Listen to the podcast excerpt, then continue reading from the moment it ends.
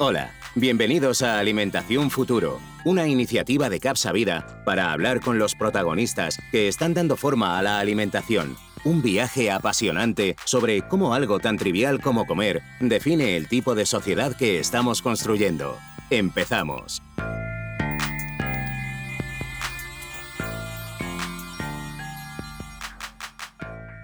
El Centro Nacional de Tecnología y Seguridad Alimentaria, más conocido como el CNTA, es una asociación privada sin ánimo de lucro.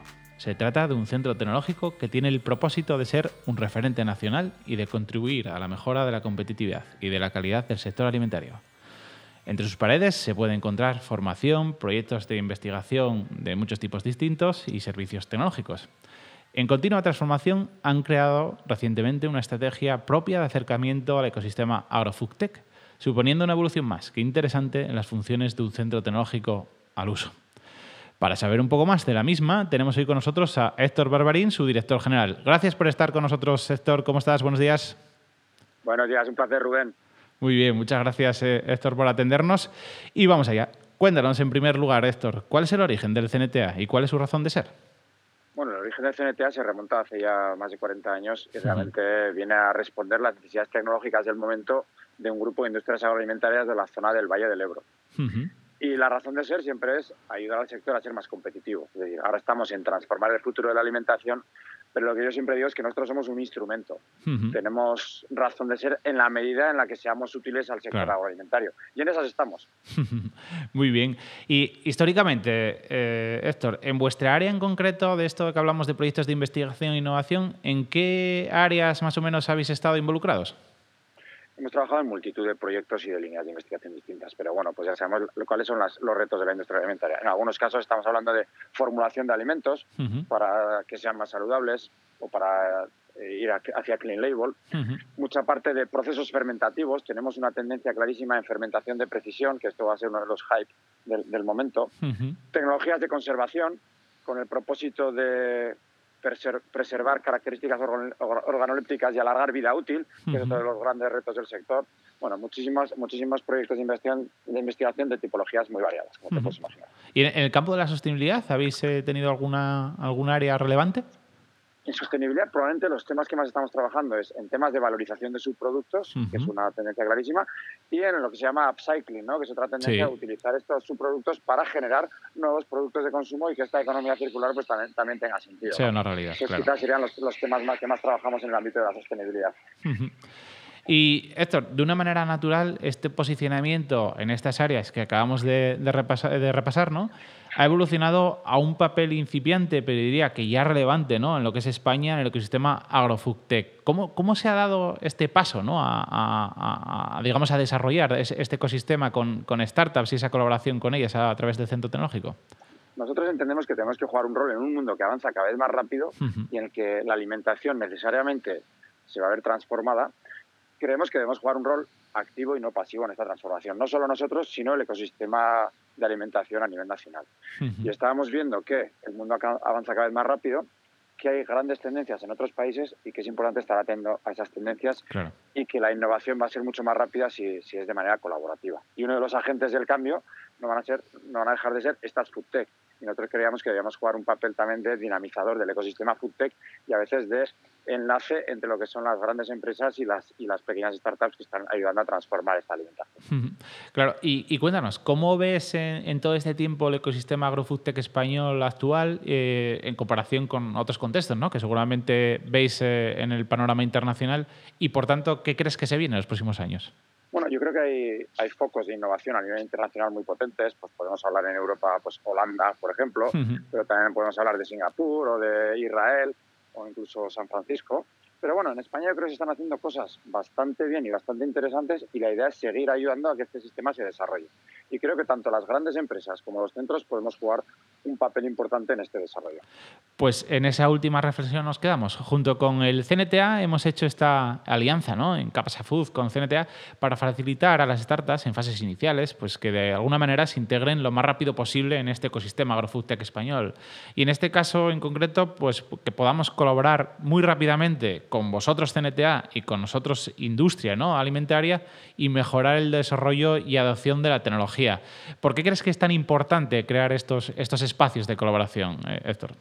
Para nosotros esta alianza tiene muchísimo sentido. Yo creo que las grandes empresas tenéis un rol muy relevante que jugar en apoyo a startups para que os ayuden a avanzar más rápido, pero vosotros ayudarles a ellas en poner foco a mercado, en tener visión de negocio, en poder usar canales también que, testen las innovaciones en el mercado.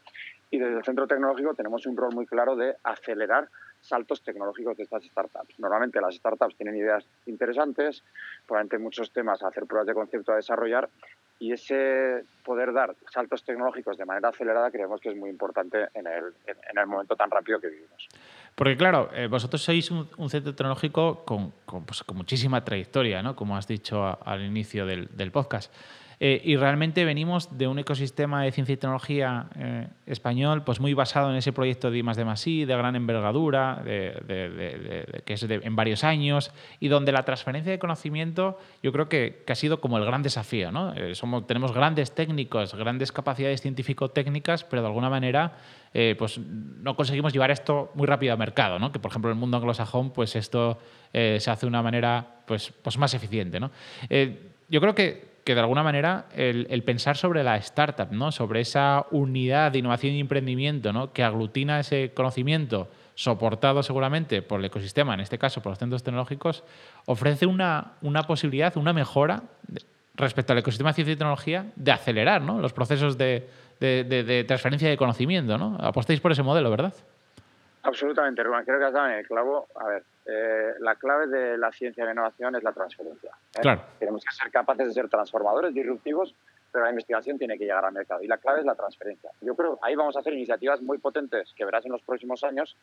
Y luego hay otro, otro concepto que nos está viniendo muy bien. Trabajo en las startups, el famoso concepto de agilidad o de pivotar. Es decir, oye, algo no funciona, cambiamos rápidamente de estrategia y eso a, nuestros propios investigadores les está viniendo muy bien en cuanto a, a poner foco, a ser capaces de cambiar la, la, dinámica de los proyectos si alguna cosa no funciona y demás. Entonces, las startups están muy acostumbradas a estos conceptos y creemos que es muy bueno para conseguir una transferencia real de la innovación. Y, no solo lo pensáis, sino que sois un centro tecnológico paradigmático en ese sentido porque, porque ya habéis actuado de esta manera, ya, ya tenéis acciones. ¿no? Cuéntanos un poco de la, de la experiencia con pues, eh, esa participación sobre startups, como puede ser NUCAPS o, alguna otra. Eh, ¿Cómo habéis vivido ese centro tecnológico que participa activamente sobre la startup como un vehículo de transferencia de conocimiento diferencial? ¿Cómo ha sido la experiencia? Bueno, la experiencia tenemos distintos, distintos modelos de experiencia en ese sentido. Sí que es cierto que algunos desarrollos propios que hemos hecho de manera individual o en colaboración, como puede ser NUCAPS con la Universidad de Navarra, lo que hacemos es decir, oye, vamos a intentar transferir este conocimiento al mercado, pues generando nuestra propia startup y que esta startup evolucione. Tenemos NUCAPS y tenemos NULAB para los temas de sensórica y calidad y seguridad alimentaria 4.0. Pero hay otros modelos que estamos jugando, como nuestro papel de socio tecnológico en Spring Food Tech o en otros programas de aceleración, en el que jugamos un rol muy de ser partner tecnológico y ayudar a las startups a que hagan un desarrollo tecnológico rápido. Recientemente hemos lanzado también otro programa que es Food Tech Challengers, que es un programa propio con financiación del Ministerio, lo mismo, que lo que ayudamos es, ayudamos a resolver retos tecnológicos del corto plazo de las startups. jugamos distintos papeles, pero con la idea de que la innovación llegue al mercado, que ese es un poco el gran, reto que nos marcamos. y, así llegamos al modelo de Capsavida, ¿no? donde de alguna manera las participadas ¿no? de este ecosistema, ¿no? que, que precisamente el foco es esa construcción de la imitación del futuro, pues cuando una startup llega en su parte tecnológica, pues pueda verse soportada, ¿no? Desde una capa muy general, ¿no? De servicios tecnológicos, de, bueno, esas, esas, pequeñas dudas eh, rápidas que se puede tener acerca de cómo la tecnología eh, afecta a la alimentación, pero a partir de ahí cómo podemos hacer esa aceleración tecnológica, ¿no? Decir, oye, este es el reto tecnológico que tenéis, vamos a apoyaros justo aquí para evolucionar, ¿no? La aplicación de esta tecnología. A mí me parece que esa aproximación centro tecnológico, ecosistema, startup, pues es, es, es francamente interesante para el futuro. Mm. Absolutamente de acuerdo, Rubén. El tema de ya no lo había tocado porque te había dejado para que le tocaras tú, pero no, no cabe que es otro proyecto muy interesante creemos que cada vez más corporaciones estáis eh, aproximando al ecosistema como una vía más de innovación, incluso una vía de innovación de medio plazo y no solo desde el corto plazo. Claro. Y creemos que esa colaboración entre agentes es muy positiva y muy válida para que realmente pues esto tenga tenga sentido y tenga impacto, que es lo que buscamos todos al final, ¿no? Con lo cual este, esta iniciativa de Capsa Vida, pues creemos que lo que hay que hacerla es regarla bien y seguro que en unos años veremos que ha tenido un impacto bastante significativo. Seguro que sí, apostaremos eh, por ello. Y, digamos, para, para, acabar, Héctor, y digamos, eh, haciendo esta carta a los Reyes Magos, ¿cómo te gustaría que evolucionara de una forma general ¿no? los centros tecnológicos dentro de este ámbito? Eh, de Sistema de Ciencia y Tecnología, donde hacemos ese cambio as usual por este ecosistema de innovación y emprendimiento, donde las startups están en el centro.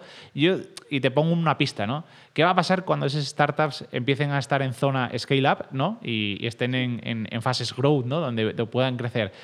¿Cómo te gustaría que el centro tecnológico participara de todo esto? ¿no? Bueno, yo creo que podemos jugar un rol en, las diferentes etapas. ¿no? Yo creo que vivimos un momento de, de gran transformación del sector y ojalá muchas startups de las que estamos viendo hoy, que están en fase semilla o en fase muy incipiente, hmm. lleguen a una, escala más industrial. Lo mismo que pasa con las empresas agroalimentarias con las que trabajamos, que trabajamos con micropymes, con pymes y con grandes corporaciones, pues la, oferta del centro tecnológico debe adaptarse al momento vital de cada empresa. Y seguro que con las startups no será diferente. Entonces, para mí, yo, mirando hacia el futuro, ojalá tengamos muchas de estas startups en fase, en fase growth y ojalá cualquier startup que quiera eh, desarrollar su proyecto se fije en, nuestro país o nuestra región como un lugar idóneo para poder eh, eh, desarrollar su proyecto y avanzar. Oye, pues con ese deseo, extraordinario deseo, nos quedamos. Muchas gracias por tus reflexiones, eh, Héctor, y, nos vemos pronto. Muchas gracias por estar con nosotros. Seguro que sí, Rubén. Muchas gracias a vosotros y ánimo. Un abrazo, Héctor. Y a vosotros, nos vemos en el próximo podcast de Alimentación Futuro, donde decidimos ¿no? cómo se construye a cada paso esta alimentación que esperamos para para todos nosotros en este futuro. Gracias, adiós.